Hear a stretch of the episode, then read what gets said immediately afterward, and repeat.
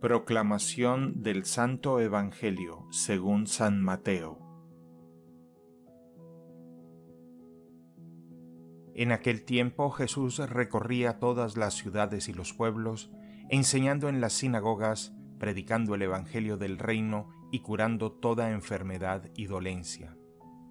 Al ver a las multitudes, se compadecía de ellas porque estaban extenuadas y desamparadas como ovejas sin pastor entonces dijo a sus discípulos, La cosecha es mucha y los trabajadores pocos.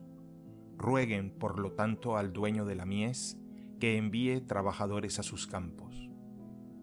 Después, llamando a sus doce discípulos, les dio poder para expulsar a los espíritus impuros y curar toda clase de enfermedades y dolencias. Les dijo, Vayan en busca de las ovejas perdidas de la casa de Israel Vayan y proclamen por el camino que ya se acerca el reino de los cielos. Curen a los leprosos y demás enfermos. Resuciten a los muertos y echen fuera a los demonios. Gratuitamente han recibido este poder, ejérzanlo pues gratuitamente. Palabra del Señor.